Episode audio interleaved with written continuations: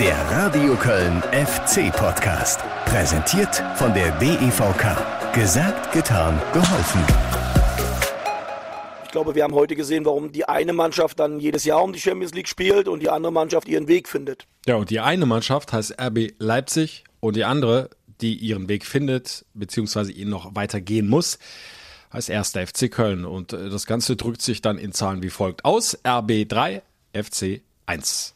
Da haben wir sie, die Auswärtsniederlage die man irgendwo ja dann auch erwarten konnte, wenngleich natürlich der FC auf eine Überraschung gehofft hatte. Er war in der Tabelle sogar vor den Leipzigern. Bisschen überraschend am 22. Spieltag. Das hätte vor der Saison sicherlich keiner gedacht, aber der FC hatte sich diese Ausgangslage äh, verdient. Ja, und äh, wenn du halt einen Sahnetag erwischt, warum äh, nicht mal was mitnehmen, auch aus Leipzig? Nur es war eben kein Sahnetag. Der FC hat getan, er hat gemacht, er hat vieles versucht, äh, dagegen zu halten. Leidenschaft, Einsatzbereitschaft, äh, hat ja alles gepasst, aber unterm Strich war die Qualität der Leipziger einfach zu hoch. Champions League eben, da hat er ja schon recht, der Steffen Baumgart. Und damit willkommen zu einer neuen Folge hier im FC-Podcast. Mein Name ist Guido Ostrowski und wir steigen gleich nochmal mitten rein in das Auswärtsspiel des FC bei RB Leipzig. Ich sag mal so, die ersten 20, 25 Minuten hatte ich persönlich noch ein ganz gutes Gefühl. Klar, Leipzig überlegen, spielbestimmt, hatte mehr den Ball, aber sie haben sich im Grunde aus dem Spiel heraus keine Chancen ja, erarbeitet, rausspielen können. Der FC hat immer noch einen Fuß in äh, letzter Konsequenz dazwischen bringen können. Und dann musste es kommen, wie es äh, dann auch gekommen ist. Eine Standard. Ein Freistoß, ein Kunststoß. Aber Hört noch mal selbst. 24 Minuten vorbei. Es steht 0 zu 0. RB Leipzig hat hier äh, große Probleme gehabt, gegen defensiv starke Kölner mal Torchancen rauszuspielen, zu kreieren. Der FC wurde in den letzten Minuten auch etwas mutiger, auch wenn da oft die Genauigkeit gefehlt hat in der gegnerischen Hälfte. Aber jetzt wird haarig. Jetzt müssen sie irgendwie diesen Freistoß verteidigen und da kannst du erstmal nicht viel anderes machen als die Mauer stellen und hoffen, dass, wenn der Ball drüber fliegt, hinter dir ein glänzend aufgelegter Marvin Schwäbe noch durch die Luft fliegt. Wer wird es übernehmen? Sieht nach einem Kunku aus. Ball liegt wie gemalt, fast zentral, einen Ticken weiter links. Und ein Kunku nimmt ein, zwei, drei Schritte Anlauf.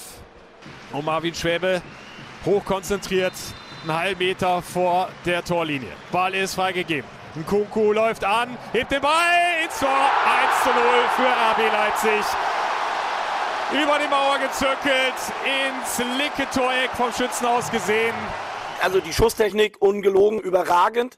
Ich habe auch noch nicht so viele Freischüsse genau an der 16er Kante, die dann über die Mauer gehen und dann auch noch so reinfallen. Also da gehört schon ein bisschen mehr dazu, als einfach nur einen Freischuss zu schießen. Das war einfach eine große Qualität, die er dann in dem Moment auch gezeigt hat. Wir müssen dann einfach auch mit dieser Qualität des Gegners umgehen. Und Benno Schmitz kann man ein paar Meter machen über die rechte Seite. Endlich nimmt nochmal Tempo auf. Ist jetzt drin in der Leipziger Hälfte. 15 Meter. Spielt quer auf Duda. Der hätte jetzt die Schusschance. André Duda legt den Ball nochmal auf den rechten Fuß, steckt da durch auf Thiemann. Thiemann, eine 5 Meter Raum. Und da war sie fast die erste Möglichkeit für den FC. Benno Schmitz war da gut eingelaufen am 5-Meter-Raum, aber gerade noch so eine Fußspitze dazwischen. Ich glaube, dass Leipzig bis im letzten Drittel das sehr, sehr gut gemacht hat. Und dann muss man natürlich auch sagen, hat es meine Mannschaft sehr, sehr gut verteidigt. Und äh, genauso war es ja auch. Wir sind dann auch maximal bis Richtung Strafraum gekommen, hatten aber gar nicht die Durchsetzung dann, äh, gerade auch in der ersten Halbzeit, um da wirklich auch für Tor Torgefahr zu sorgen. Und so führt jetzt RB Leipzig zur Pause gegen den ersten FC Köln mit 1 zu 0. Leipzig hat mit dem ersten Schuss aufs Tor das Tor gemacht in der ersten Halbzeit mit dem Freistoß und ich glaube, sonst waren da nicht recht viel mehr Möglichkeiten und ja, leider haben wir uns nach, in der zweiten Halbzeit ja, einmal noch blöd auskontern lassen. Haidara ins Zentrum. Olmo mit zu viel Platz. Olmo mit der Schuss. Schuss! Tor! 2-0. Olmo guckt sich die Ecke aus. Und dann ist der Ball drin und Schwäbe ist wieder geschlagen und wieder machtlos. Und Duda mit dem Kopf zu kurz auf Keins. Unten Kuku setzt zum Konter an. Spielt tief auf Olmo. Der ist im Kölner Strafraum. Olmo quer. Und zum 3-0. 3-0 an Trelinho. Das ist genau das Spiel, was sie lieben. Es geht dann eben manchmal so schnell, auch wenn, wenn du gegen so eine Mannschaft spielst, die, die dann eine, äh, eine hohe individuelle Qualität hat. Und das hat man dann in den Situationen auch gesehen. Marc Uth hat immerhin ein bisschen Schwung reingebracht. Der setzt jetzt auch mal zu Konter an. Passt links raus auf Lubicic. Der verlagert gut raus auf die halbrechte Position. Benno Schmitz, 25 Meter vor dem Tor. In den Strafraum. Andersson schiebt den Ball knapp am Torpfosten vorbei. Jetzt haben wir sie dann doch. Die erste richtige Torchance des ersten FC Köln. 67. Minute. Dafür sind wir aber auch bekannt, äh, dass wir einfach Vollgas geben bis zur letzten Minute, bis der Schiri abpfeift. Das wird auch verlangt und ja, es hat heute jeder alles rausgehauen und ja, dass Leipzig eine hohe Qualität hat, auch daheim mit den Zuschauern wieder im Rücken, ist natürlich dann auch schwierig. Es gibt sogar noch mal eine Ecke für den FC. Bad Schübner schaut auf die Uhr und das wird dann wohl definitiv die letzte Aktion sein. Gibt also eine relativ klare Auswärtsniederlage für den FC, aber die sollte die Mannschaft von Steffen Baumgart nicht umhauen. Gucken wir uns jetzt schnell die Ecke an. Marc Uth an den 5-Meter-Raum. Kopfballtor! Da ist er doch! Tim Lemperle! Tim Lemperle nutzt seine Chance und zack, hält er sein Köpfchen dahin. Der Ball fällt ihm im Grunde auch so ein bisschen drauf und dann zischt der Ball unter die Querlatte vorbei an Gulaschi. Oh, da war richtig Wucht dahinter. Das hat er klasse gemacht. Also erstmal habe ich mich über das Tor gefreut, weil es ausschlaggebend oder weil es so ein bisschen das Gesicht der Mannschaft zeigt, dass sie einfach weiterspielt, weil man muss ja auch sagen, bei der Qualität, die Leipzig hat, hätte auch das vierte und fünfte kommen können. Und trotzdem haben wir mutig nach vorne gespielt und dass Tim das Tor macht. Das ist ja das, was er sich erarbeiten soll. Zwischen drei Leipzigern springt er da hoch, trifft den Ball optimal und somit nur in Anführungsstrichen ein 1 zu 3 aus FC-Sicht. Ich glaube, wir haben heute gesehen, warum die eine Mannschaft dann jedes Jahr um die Champions League spielt und die andere Mannschaft ihren Weg findet. Das haben wir auch gesehen. Wir bleiben bei unserem Weg und, und ich glaube, dass die Jungs einfach auch heute eine gute Leistung gebracht hat, aber eben nicht so eine Leistung, dass du hier hättest gewinnen können.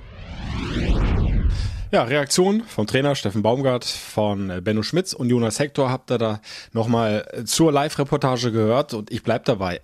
Das ist äh, keine Niederlage, wegen der du jetzt in dein Trikot weinen musst, in, in Depression verfallen musst.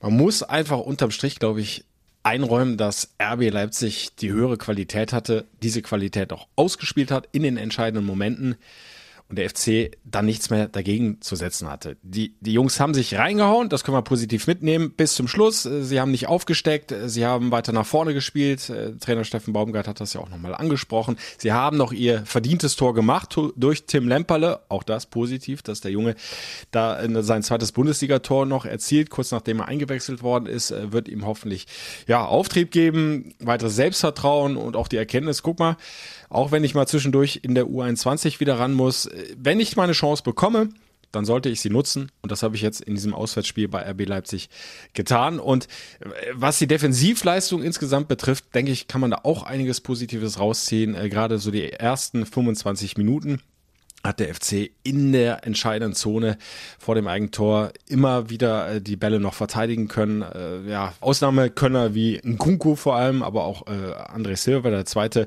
Top-Torjäger der Leipziger, ja, weitestgehend rausnehmen können aus dem Spiel, also zumindest keine klaren Torchancen zulassen. Ärgerlich, dass dann das 0-1 durch so eine Standard fällt, aber auch da hat es Baumgart ja richtig erklärt. Das ist dann einfach auch eine außergewöhnliche Schusstechnik. Die macht er einfach großartig, diesen Freistoß. Und da bist du da machtlos. Kannst dann halt nicht drei Meter hochspringen in der Mauer und äh, Schwäbe hat da 0,0 Chancen, äh, wie auch bei den anderen beiden Toren. Das zweite ist einfach ein super Abschluss von Olmo.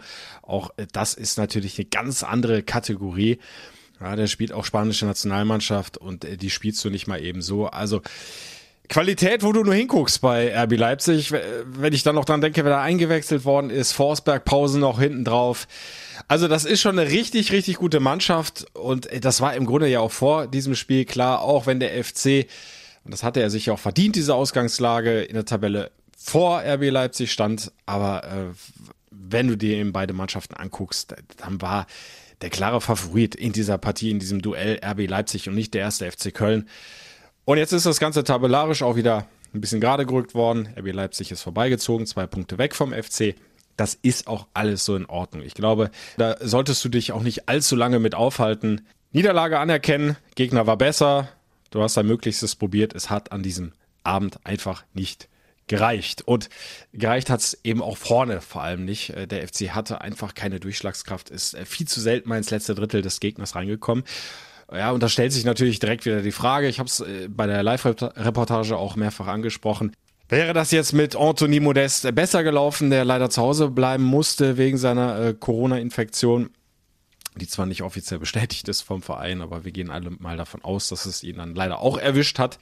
Seb Andersson, äh, ja, in der Schule sagt man, glaube ich, war stets bemüht, aber so wirkliche Schnitte hat er nicht in diesem Spiel, wenngleich man das, glaube ich, nicht ihm allein anlassen kann und darf. Äh, der hat natürlich auch wenig brauchbare Bälle davon reingespielt bekommen. Äh, der FC hat seine eigentlichen Stärken ja kaum mal ausspielen können in dieser Partie, über die Außen durch die Bälle in die äh, Box scharf reinflanken, um dann auch die Kopfballstärke von Sebastian Andersson einzusetzen. Jonas Hector beispielsweise kann mich kaum mal an ein Spiel erinnern, wo er fast ausschließlich defensiv eingebunden war und so wenig mal mit nach vorne gegangen ist. Wenn was ging, in seltenen Fällen dann ja eigentlich meist über rechts, über Benno Schmitz, über Jan Thielmann. Ja, und so ist ja auch in der ersten Halbzeit im Grunde die einzige Halbchance rausgesprungen für den FC. Scharfe Reingabe Thiemann und Benno Schmitz äh, wäre dann fast zu seinem ersten Bundesligator gekommen, wenn nicht noch äh, Guardiol da seinen Fuß reingehalten hätte und zur Ecke geklärt hätte für die Leipziger. Also ist viel Spekulation. Klar, Anthony Modest hat äh, ein ganz anderes Selbstverständnis im Moment, äh, hat einfach einen Wahnsinns-Torabschluss, eine ganz andere Präsenz. Da bist du natürlich dann auch als gegnerische Abwehr eher noch im Alarmmodus, als, als wenn da eben Sebastian Andersson auf dem Feld steht. Aber äh, selbst ein bestens aufgelegter Anthony Modest mit dem größten Torhunger äh, wird nicht viel ausrichten können, äh, wenn die hinter ihm nicht liefern. Und in diesem Spiel, da ist der FC eben kaum mal mit Druck nach vorne reinmarschiert. Also würde ich das jetzt auch nicht alles da an dieser Personalie festmachen. Hätte, hätte Fahrradkette, ist nicht mehr zu ändern. Der FC hat äh, 1 zu 3 verloren bei RB Leipzig denke, jetzt mit diesen zwei Tagen Pause werden die Jungs das auch schnell abhaken. Äh, Steffen Baumgart wird dann mit Trainingsbeginn am äh, Dienstag, früher Nachmittag, am Geisbockheim dann auch äh, schnell wieder den Blick nach vorne richten und äh, dann die Vorbereitung auf das Heimspiel gegen Eintracht Frankfurt starten. Äh, ja, auf das auch wir uns natürlich gleich im FC-Podcast noch ein bisschen vorbereiten. Vorher stelle ich euch aber jetzt mal einen Mann vor, äh, ja, der im Grunde ein alter Hase, ein FC-Urgestein ist, aber irgendwie doch ein neuer, Newcomer, weil er jetzt nicht mehr Spieler ist, sondern Teammanager. Marius Laux, der hatte ja völlig überraschend zum Ende des vergangenen Jahres seine äh, Fußballschuhe an den Nagel gehängt. Vor der Winterpause kam die Entscheidung, nichts mehr Fußball, aktive Karriere ist jetzt vorbei. Mit äh, 36 Jahren ist er inzwischen jung. Ich übernehme den Job von Dennis Lapaczynski und damit ist er jetzt äh, nicht mehr in der U21 aktiv, sondern ganz nah dran an den Profis. Sozusagen ein Allround-Organisationstalent. Bereitet alles vor, was äh, rund um die Spieltage so anfällt und dann natürlich auch am Matchday selbst. Aber das wird er uns alles gleich äh, selbst erzählen, beziehungsweise euch, denn ich habe mit ihm gesprochen, ein Interview geführt und mal nachgehört, äh, ja, Weint er äh, der aktiven Karriere schon eine Träne nach oder hat er sich inzwischen gut eingelebt in diesem neuen Job? Äh, wie ist der Kontakt zu den Spielern? Äh, wie viel Kölsche Jung steckt eigentlich nach so vielen FC-Jahren im gebürtigen Hessen? Kommt ja gebürtig aus Limburg an der Lahn. Ja, wie sieht eigentlich so ein Arbeitsalltag eines Teammanagers aus? Was macht der alles? Konkret. Ja, und die wichtigste Frage, aber die wird erst am Schluss beantwortet plant er denn jetzt schon die Europapokalreisen für nächste Saison? Mal hören. Hier ist das Interview mit Marius Laux, dem neuen Teammanager des ersten FC Köln. Bitteschön. Teammanager Marius Laux, wie klingt das inzwischen für dich? Äh, schon vertraut oder noch ein bisschen fremd? Ähm, es klingt noch ein bisschen fremd. Also ich muss mich nach wie vor noch ein bisschen dran gewöhnen, muss ich sagen. Wie bist du denn reingekommen so in den ersten Wochen, beziehungsweise jetzt sind es ja im Grunde schon so ungefähr zwei Monate. Äh, gut aufgenommen worden von den Jungs. Den einen oder anderen wirst du ja vorher schon gekannt haben. Als Spieler der zweiten Mannschaft äh, läuft man sich ja dann trotzdem mal über den Weg am Geisbockheim. Ja, genau. Also ich bin sehr gut aufgenommen worden, muss ich sagen, von allen Beteiligten, von der Mannschaft, vom Trainerteam, von der sportlichen Leitung, von allen, von allen drumherum. Ähm, ja, wir haben es mir sehr einfach gemacht, da reinzufinden. Und ja, wie du gesagt hast, einige von den Jungs kannte ich auch schon, auch weil sie bei uns in der zweiten gespielt haben schon. Und ja, nee, die ersten Wochen waren, waren aufregend, war viel los, aber es war ein guter Start, würde ich sagen. Mhm. Äh, der Wechsel äh, vom Spieler der Zweitmannschaft in die Position jetzt des Teammanagers, der ging ja ziemlich schnell. Ähm, kurz vor der Winterpause hast du das äh, Angebot bekommen. Kannst du es nochmal kurz mitnehmen in diesen Moment, als Thomas Kessler zu dir gekommen ist und gesagt hat, hey, hast du nicht Bock, den Job zu machen? ja, ähm, ich, ich war gerade hier bei uns zu Hause im, äh, im Kinderzimmer, als dann der Anruf kam. Und ja, er hat dann gesagt, könntest du dir vorstellen, in der Rückrunde keinen Fußball mehr zu spielen? Und da muss ich sagen, im ersten Moment ähm, war das schon sehr überraschend, weil es dann tatsächlich auch nur noch, ich weiß nicht, noch acht, neun Trainingseinheiten gewesen wären bis zur Winterpause. Weil für mich aber sowieso klar war, dass ich im Sommer aufhöre mit meiner aktiven Zeit, ähm, musste ich trotz der Überraschung nicht lange überlegen, sondern äh, habe das Angebot dann sehr gerne angenommen. Bei aller Freude dann über den neuen Job, wie sehr vermisst du es vielleicht jetzt auch manchmal, nicht mehr in diesem Wettkampf zu sein, nicht mehr die Kabinengespräche äh, mit den Jungs zu haben, nach Siegen, nach Niederlagen, was auch immer? Äh, ich muss sagen, aktuell vermisse ich es noch gar nicht so sehr, weil ich auch ähm, echt viel beschäftigt bin jetzt so in der neuen Aufgabe, dass es sich eigentlich fast noch so ein bisschen anfühlt wie ein verlängerter äh, Urlaub quasi, also äh, fußballfreie Zeit sozusagen. Ja. Ähm, aber ja, wenn ich, wenn ich jetzt in der Kabine bei der ersten Mannschaft bin und so nach den, nach den Spielen und wenn ich dann nach Siegen sehe, wie ausgepowert die Jungs dann da sitzen und wie diese Freude dann da ist, dieses Gefühl, muss ich sagen, fehlt mir schon so ein bisschen so, auf dem Platz alles gegeben zu haben und gewonnen zu haben. Das äh, war immer was Besonderes, ja. Und das fehlt schon. Und jetzt, Kabinengespräche sind ja nicht ganz weg. Da kann ich hier auch da in die Kabine mal gehen und ein bisschen mitquatschen. Das stimmt.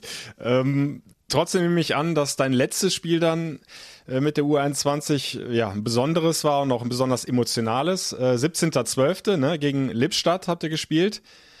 Genau, und du hast ja. im äh, letzten Einsatz war dann dann 386. glaube ich, äh, sogar ein Tor geschossen. Äh, ist ja fast schon kitschig. ja, das war, äh, war gefühlt wie, wie im Drehbuch. Ja. Ähm, von einem vielleicht etwas kitschigen Film, ja, da hast du recht. Ähm, ja, das war natürlich mega, ne, dass man nochmal so eine Geschichte am Ende hatte, vor allem mit dem Hintergrund, dass ich seit zwei Jahren kein Tor mehr geschossen hatte. Und dass es dann ausgerechnet dann nochmal zum 1-1 geklappt hat. Ich habe selber gedacht, das kann ja nicht wahr sein, als der Ball dann vom Pfosten reingegangen ist. Aber ja, das war natürlich schon was Besonderes dann. Du bist ja äh, zum FC gekommen, schon als Jugendspieler damals. Ähm, also schon super lange Zeit jetzt in Köln. Äh, ja, wie viel Kölsche Jung steckt der mittlerweile im Hessebub? schon sehr viel äh, muss ich sagen. Also natürlich ist Köln meine fußballerische Heimat geworden mittlerweile und auch äh, meine Kinder sind hier äh, geboren und so. Von daher steckt mittlerweile schon durch die lange Zeit sehr, sehr viel Kölsch in mir. Du bist allerdings auch, äh, wenn man so will, ein paar Jahre fremdgegangen. Äh, du hast 110 Spiele in der dritten Liga für Offenbach und Saarbrücken gemacht. Bisschen traurig, dass es nicht für weiter oben gereicht hat was jetzt deine aktive Spielerkarriere betrifft, dass es nicht für die Bundesliga gereicht hat? Also erstmal muss ich sagen, fremdgegangen, ähm, das war damals auch quasi gar nicht anders möglich, mhm. weil ich damals ja in der U23 gespielt habe und äh, damals aus der Altersregelung rausgefallen sind. Und wir hatten da, äh, ich bin rausgefallen und wir hatten damals mit, mit Stefan Schwellenbach, Carsten Kuhlmann und Michael Niedrich schon drei ältere Spieler da. Deswegen musste der Schritt so oder so passieren. Genau, und dann war ich, wie gesagt, die vier Jahre weg dritte Liga, das war eine coole Zeit, äh, muss ich sagen. Die möchte ich auch nicht äh, missen. Aber dass es jetzt nicht für äh, ein Erstliga- oder ein Zweitligaspiel gereicht hat, da bin ich jetzt nicht traurig drüber. Da bin ich mit, mit mir im Reinen und das ist schon alles, äh, alles so okay, wie es gelaufen ist. Mhm. Jetzt bist du Teammanager. Äh, das klingt schon mal gut, einfach vom Namen her. Äh, klingt aber auch nach viel Verantwortung. Kannst du mal so ein bisschen beschreiben, was denn überhaupt deine ja, Aufgaben sind? Ja, also im Großen und Ganzen lässt sich das so zusammenfassen, äh, dass ich für alles Organisatorische rund um die Mannschaft verantwortlich bin, was jetzt nicht direkt mit dem Sport auf dem Feld zu tun hat. Das ist recht vielfältig, so dieses Aufgabengebiet. Man ist quasi so Kommunikator, Schnittstelle zwischen Mannschaft, Trainerteam, sportliche Leitung, den anderen Abteilungen auf der Geschäftsstelle. Geht um Auswärtsfahrten organisieren, ne? Züge, Flüge, Hotels, alles, was im Tagesgeschäft so anfällt. Ähm, ja, das ist so vielfältig, das äh, sind viele Aufgaben. Ja, äh, nehmen wir als Beispiel jetzt einfach mal das letzte Auswärtsspiel in, in Leipzig. Ähm, was musst du da im Vorfeld alles machen und wie sieht dann so der Spieltag selbst aus? Ja gut, im Vorfeld, also wenn wir jetzt nach Leipzig fahren, dann geht es dann darum, ähm, wie kommen wir dahin? Wir sind äh, geflogen, dann geht es dann darum, den Flug zu buchen, den Transfer vom Training zum äh, Flughafen und vom Flughafen dann zum Hotel in Leipzig, dann im Vorfeld mit dem Hotel alles abstimmen, was wir, was wir so vor Ort brauchen. Wir haben noch einen Ernährungsberater, mit dem wir zusammenarbeiten, ähm, der sich dann noch ums Essen mit kümmert, was es dann da gibt.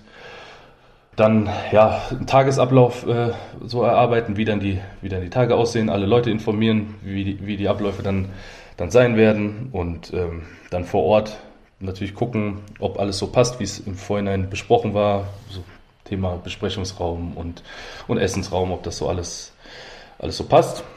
Und ja, dann am Spieltag selber ist dann noch meine Aufgabe, den Spielbericht äh, zu machen, Spielbericht freizugeben und ähm, noch, fürs Doping mit zuständig. Also wenn Dopingkontrollen da sind, dass das dann alles passt. Ja, Akkreditierung, wenn jemand Akkreditierung braucht oder die Karten für die Spieler, so das, das sind so die, die Sachen am Spieltag. Mhm. Und äh, gehört dann irgendwo auch dazu, dass du äh, vielleicht auch mal bewusst äh, das Gespräch mit dem einen oder anderen Spieler führst. Ich meine, bist ja selber gerade erst aus der aktiven Laufbahn ausgeschieden. Also du weißt ja, wie so Spieler ticken, auch, auch, auch am Spieltag selbst. Ähm, finden da mal Gespräche statt mit dem einen oder anderen? Hast du da ein offenes Ohr? Also ich habe natürlich ein offenes Ohr, wenn jemand äh, quatschen will, aber ich bin jetzt da äh, nicht dafür zuständig, ähm, da aktiv auf die Jungs äh, so zuzugehen. Da, äh, das ist nicht meine Aufgabe und natürlich ergibt sich zwischen Tür und Angel immer mal ein Gespräch, aber vor dem Spiel lasse ich die Jungs auch lieber eher äh, in ihrem Fokus und in Ruhe. Und klar, nach dem Spiel quatscht man dann schon mal eher nochmal übers Spiel, aber wie gesagt, da, da gehe ich jetzt auch nicht so aktiv drauf zu. Wie läuft der Austausch insgesamt mit dem Trainerteam, insbesondere mit Steffen Baumgart? Sehr gut läuft der Austausch. Das äh, muss man sagen. Also ich habe ja vorher schon gesagt, wie gut mich alle aufgenommen haben. Und ähm, das ist nicht nur das Aufnehmen gewesen, sondern auch so im täglichen Umgang miteinander ist das echt eine hervorragende Kommunikation, ähm, sehr direkt, sehr offen und ja, hat mich damals, damals dann auch, oder das ist damals, vor sechs Wochen auch direkt an die Hand genommen und mich mit in die Trainersitzung genommen und auch mir angeboten, immer wenn ich irgendwelche Themen habe, dass ich immer kommen kann. Deswegen, wir sind da im, schon im täglichen Austausch und das funktioniert wirklich sehr, sehr gut. In Leipzig hat äh, den zumindest Ehrentreffer ein ganz junger erzielt, Tim Lemperle, ist einer von vielen Nachwuchsspielern, ja, die nach oben kommen. Äh, Jan Thielmann, anderes Beispiel, gibt aber noch andere Kandidaten. Ähm, hast du, da du ja gerade erst aus der U21 kommst, da so ein besonderes Auge drauf, äh, wie die sich so entwickeln? Mm, ja, ich, ne, ich, ich schaue mir das an, ich verfolge das natürlich sehr gerne mit, weil ich selber mit denen noch auf dem Feld gestanden habe. Ähm, ich freue mich auch immer, wenn, wenn dann sowas zum Beispiel ist, wie das Tim jetzt ein Tor geschossen hat am Wochenende ähm, klar, habe ich schon noch einen besonderen Bezug zu den Jungs und ja, freue mich dann auch, wenn das dann so läuft. Du wirst selber noch wissen, wie es damals für dich war, als du aus der Jugend hochgekommen bist und dann erstmal in der zweiten Mannschaft gespielt hast. Ähm, wenn du das mal vergleichst, hat sich da viel verändert, ähm, was jetzt diesen Übergang Jugendspieler über die zweite hin zu den Profis betrifft? Ich, glaub, ich glaube, dass, dass es damals äh, schon als Jugendspieler vielleicht sogar ein bisschen schwieriger war, äh, in so eine in so eine Erwachsenenmannschaft dann, dann reinzukommen. Ähm, ich glaube, jetzt werden die Jungs immer wirklich sehr gut aufgenommen und, und sehr gut integriert. Ähm, aber ja, die Spieler von damals äh, und von heute, die sind, das ist schwierig miteinander zu vergleichen, weil sich in der Zwischenzeit schon viel verändert hat. Sind die jungen Spieler vielleicht teilweise, äh, will das jetzt gar nicht an einem bestimmten festmachen, aber teilweise ein bisschen ungeduldiger, wollen im Grunde direkt von der A-Jugend hoch zu den Profis? Ja, also aus meiner Sicht hat sich da das schon ein bisschen verändert, äh, muss ich sagen. Also ich kann das von damals noch sagen. Damals war das das Ziel von jedem Jugendspieler erstmal in, überhaupt in die U23 zu kommen. Damals war es noch eine U23, in die U23 zu kommen und dann vielleicht den nächsten Schritt zu machen und dann es noch wirklich zu den Profis zu schaffen. Da habe ich jetzt ja schon hier und da den Eindruck, dass ähm, man am liebsten oder dass es gar nicht schnell genug gehen könnte, dass man am liebsten direkt aus der A-Jugend ohne diesen vielleicht im, in den Augen von manchen unnötigen Zwischenschritt in der zweiten Mannschaft ähm, direkt in die erste zu kommen.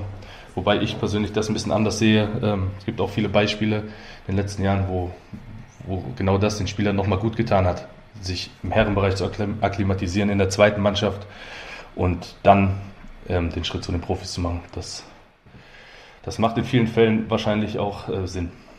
Genau, und wir haben es ja jetzt, äh, wir haben ja gerade über Tim Lemper gesprochen, hat zwischendurch mal wieder in, U, in der U21 mit dir noch auf dem Feld gestanden, jetzt hat er seine Chance wieder bekommen in der Bundesliga und zack, hat er so genutzt. Also ganz so verkehrt kann das nicht sein. Nee, genau. Also, ich weiß nicht, sag mal, Iso Jakobs zum Beispiel hat ja auch ähm, bei uns fast eine, eine, komplette Saison eigentlich gespielt, bevor er dann ähm, den Sprung nach oben geschafft hat und, äh, und es gut gemacht hat und jetzt, ähm, jetzt in Monaco spielt und so. Da gibt es da gibt's viele Beispiele denen das dann tatsächlich gut getan hat, auch in der zweiten Mannschaft zu spielen. Und insgesamt, trotz dieser 1 zu, 1 zu 3 Niederlage in Leipzig, äh, läuft die Saison ja richtig stark für den FC. Auch das äh, macht den Einstieg wahrscheinlich für dich leichter, ne, wenn es sportlich so gut läuft. Da hast du wahrscheinlich gleich doppelt so viel Spaß. ja, auf jeden Fall. Ähm, das merkt man natürlich bei einem Fußballverein im Umfeld immer, wenn die Ergebnisse stimmen und so. Dann, dann fällt vieles vielleicht auch ein bisschen leichter. Äh, klar, ist natürlich ähm, so wesentlich angenehmeres Arbeiten, als, als wenn es jetzt da irgendwie ganz schlecht laufen würde. Deswegen macht das schon Spaß. Und daran anknüpfend, äh, abschließende Frage, Klammer auf, Achtung, Fangfrage.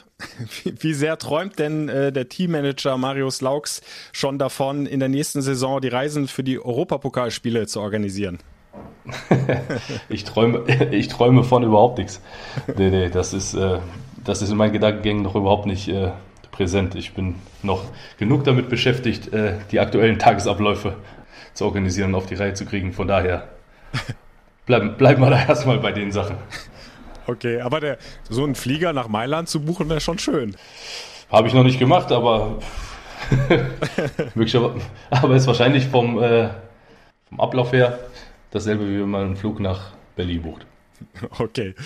Will auch nicht, dass du jetzt äh, Ärger mit dem Trainerteam äh, bekommst. Das Ziel sind ja erstmal die 40 Punkte, den Klassenhalt fix machen und dann gucken wir weiter.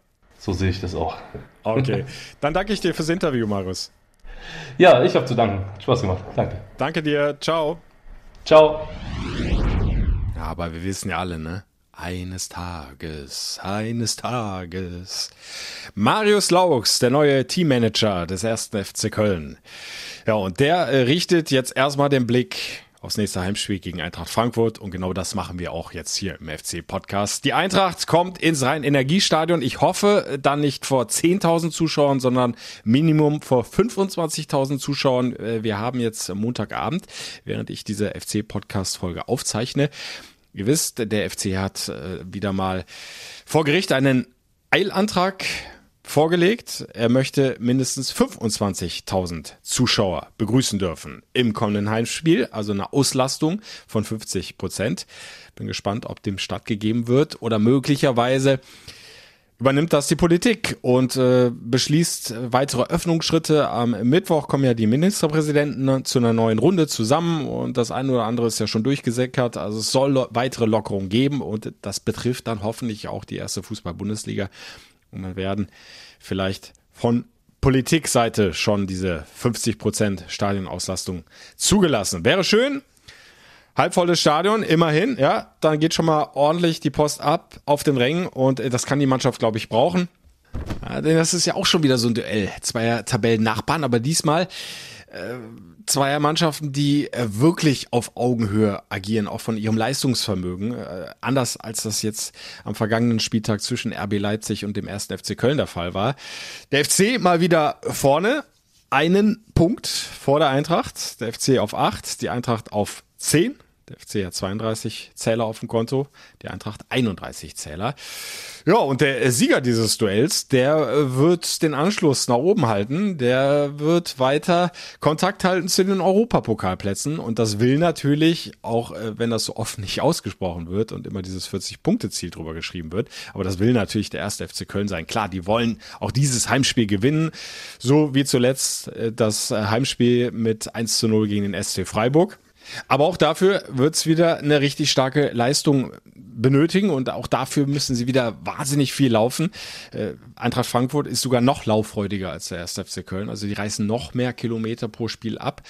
Physisch sehr starke Mannschaft die Oliver Glasner da zur Verfügung hat, aber eine Mannschaft, die zuletzt so ein bisschen gewackelt hat, vor allem aber zu Hause. Da haben sie jetzt zweimal in Folge 0 zu 2 verloren, gegen Bielefeld und Wolfsburg. Dazwischen gab es einen Auswärtssieg beim VfB Stuttgart, knapp mit 3 zu 2. Überhaupt ist äh, Frankfurt in dieser Saison überraschenderweise heimschwach, aber auswärts stark. In den Stadien der Gegner haben sie beeindruckende 18 Punkte geholt. Damit sind sie die viertbeste Auswärtsmannschaft. Ja, und auch das zeigt, äh, dass da was auf den FC zukommt. Und wenn wir das äh, an Namen mal festmachen wollen, dann äh, stechen da natürlich erstmal die Torjäger heraus. Äh, Boré, der hat im Hinspiel den Ausgleichstreffer zum 1 zu 1 Endstand erzielt. Äh, Lindström, immerhin viermal getroffen in dieser Saison. Kostic, begnadeter Vorbereiter, kann aber auch selbst treffen. Dreimal hat er es geschafft in dieser Saison, genauso wie der Verteidiger Ndika, der bei Standards immer wieder gefährlich mit nach vorne kommt. Auch er drei Saisontore auf dem Konto und dann folgen jede Menge Spieler, die auch schon getroffen hat. Also auch Frankfurt eine schwer ausrechenbare Mannschaft, die oft über die Standardstärke auch kommt. Oder wird der FC in jeder Phase des Spiels hellwach sein müssen, hochkonzentriert sein müssen. Da darfst du dir nicht viele Fehler erlauben. Aber auf der anderen Seite bietet diese Partie natürlich auch Chancen. Der FC mit seiner Dynamik, mit seiner Leidenschaft, mit seinem Willen, seinem Mut, dem Baumgartschen Fußball, wenn wir so wollen, äh, kann gerade zu Hause im Grunde jede Mannschaft schlagen, mit Ausnahme vielleicht mal in dieser Saison die Bayern. Die waren dann einfach eine Nummer zu groß in dieser Saison. Egal ob äh, zu Hause oder auswärts, äh, wobei der VfL Bochum hat es jetzt gezeigt, wie es gehen kann, aber da hat halt alles gepasst, ne, bei dem Bochummann. Und äh, genau so einen Tag brauchst du halt gegen die Bayern. Aber anderes Thema. Jetzt Frankfurt. Hinspiel habe ich angesprochen, 1 zu 1. Torschütze auf FC-Seite, auch das sei nochmal gesagt, Skiri zur zwischenzeitlichen Führung, ehe dann Boré ausgleichen konnte. Und ich, genauso wie ihr vermutlich, hoffe natürlich, dass Anthony Modest sich rechtzeitig freitesten kann. Wenn alles gut läuft, wenn alles optimal läuft, dann steht er am Donnerstag wieder auf dem Trainingsplatz. Das heißt, er hat dann noch zwei Einheiten, Donnerstag, Freitag mit dem Abschlusstraining. Bis zum Matchday am Samstag. Es ist ja das Topspiel 18.30 Uhr und äh, das wäre natürlich immens wichtig, wenn der FC da wieder auf Monsieur Modest, auf Tortoni zurückgreifen könnte. Ich denke, äh, physisch wird er nicht allzu viel verloren haben. Äh, soweit man hört, äh, geht es ihm ja auch entsprechend gut. Also hat er keine großen Symptome und er ist im Moment einfach in einer unglaublich guten Form, physisch auch stark, reißt unheimlich viele Kilometer ab für einen Mittelstürmer. Also der steht ja nicht nur vorne da rum in der Box und wartet auf die eine oder andere Flanke. Nee, der arbeitet auch mit nach hinten. Auch das hat er ja inzwischen wieder gelernt und begriffen, was Steffen Baumgart da auch von ihm verlangt. Ja, und dann hoffen wir einfach mal, ne, dass das so hinhaut. Ansonsten ist ja im Grunde volle Kapelle auch Julian Chabot, der Neuzugang, der ja ebenfalls mit äh, Corona zu Hause bleiben musste beim Auswärtsspiel gegen Leipzig, dürfte bis dahin dann wieder zur Verfügung stehen. Und äh, dann hat äh, Steffen Baumgart die Qual der Wahl. Also da kann er wirklich aus dem Vollen schöpfen. Ähnlich sieht das, glaube ich, dann auch äh, bei den Frankfurtern aus. Und äh, die haben, wenn wir dann auf den einen oder anderen Schwachpunkt noch eingehen wollen, äh, gerade hinten, äh, na, so ihre Problemchen, äh, da ist es nicht mehr ganz so gut bestellt um die Stabilität. Äh, Hinteregger hat im Moment eine schwierige Phase war jetzt an äh, zwei Gegentoren gegen Wolfsburg, also an beiden Gegentoren, äh, nicht unbeteiligt. Einmal verursacht er den Foul-Elfmeter an Kruse, der den Elfmeter dann auch selbst ausführt und reinschießt. Und dann beim zweiten Gegentor baut er einen haarsträubenden Fehlpass ein und zack, äh, liegst du dann 0 zu 2 hinten und verlierst das Spiel. Davor in Stuttgart war meiner Erinnerung nach gar nicht dabei und äh, gegen Bielefeld äh, sah auch nicht allzu gut aus. Also der steht im Moment so ein bisschen in der Kritik. Ansonsten aber eigentlich ein äh, sehr, sehr unangenehmer Innenverteidiger, Kopfball stark, physisch stark. Äh, schauen wir einfach mal, was sich Oliver Glasner da einfällt, ob er Hinteregger rausnimmt, äh, möglicherweise auf Viererkette wieder umstellt oder ob er bei der Dreierkette bleibt. Alles so kleine Rätsel, die dann am Samstagabend 18.30 gelöst werden. Und ja, ich äh, drücke sämtliche Daumen, dass das klappt, dass der FC oben dran bleibt, dass er den Dreier in Müngersdorf behält und freue mich einfach, euch das Ganze wieder live kommentieren zu dürfen. Also seid gerne mit dabei im Radio Köln FC Radio. Da gibt's die vollen 90 Minuten plus jede Sekunde Nachspielzeit. Empfangbar über fc-radio.de. Da gibt's den Livestream oder über äh, die FC-App reinklicken.